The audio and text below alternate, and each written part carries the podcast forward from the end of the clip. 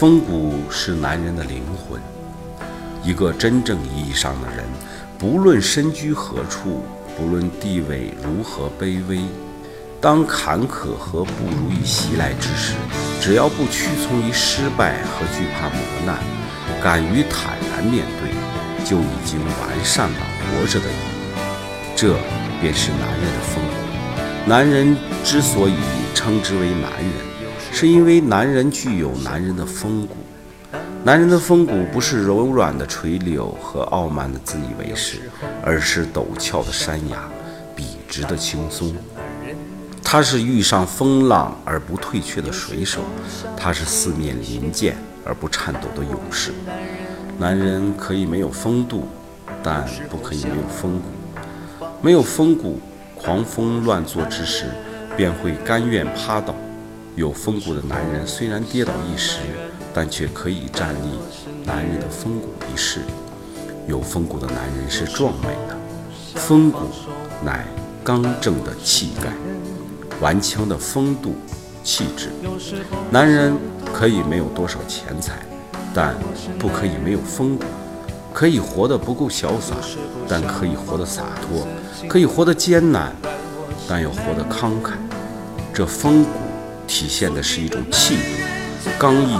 执着，百折不挠，回荡的是一种阳刚之美。男人风骨如山，理智沉稳，有担当，这和男人的血性并不相悖。而这种表象矛盾之后的高度结合，是对自我的一种把握，是对社会的责任和考量。男人的风骨如玉，五千年的文化都在男人如玉般的灵魂中得以体现。坚毅执着，深沉朴雅，没有经过冰雪的洗涤，高洁的风骨，不经过岁月的磨砺，没有内在的气韵，玉不琢不成器。男人不经历生活的打造，也非真正的男人。君子得比若玉，无骨不去其身，成为男人写实的格言。男人风骨如韵。如火之有焰，灯之有光，是美酒，历久弥香，抿口便醉。男人的气质是意味，它是神秘的、缓缓的、动人心弦，不可捉摸，深入骨髓。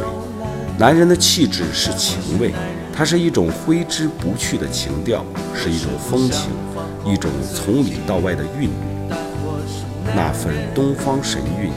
开放在时光深处，不随光阴的打磨而凋谢。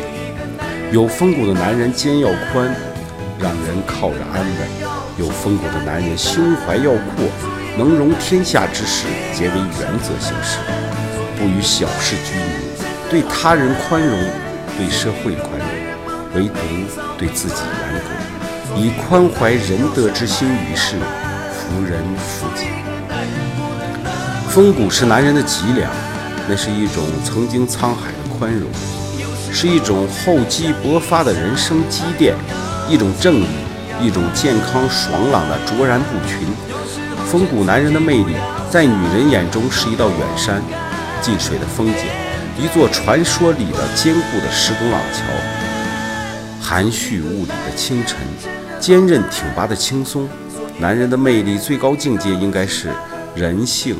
人格、人生、正义、风骨、品德、才情、胸怀、气质、诚信的灵光荡漾。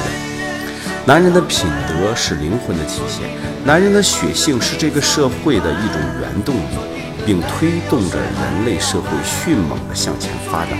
没有血性的男人绝不能称之为一个真正的男人。理智、沉稳、冷静是一个男人应有的。优秀品质，这个男人取性并不相悖，而这更是一种表象矛盾之后的高度结合，是对自我的一种把握，是对社会的一种责任和考量。在血性男人的背后，则是一种更高的境界的表现。一个真正优秀的男人，会用思考来决定他的判断，会用理智来决定他的行动，并把握约束自身的超强能力。这就是一个真正男人所应该具备的血性和理智相融合的优秀品德。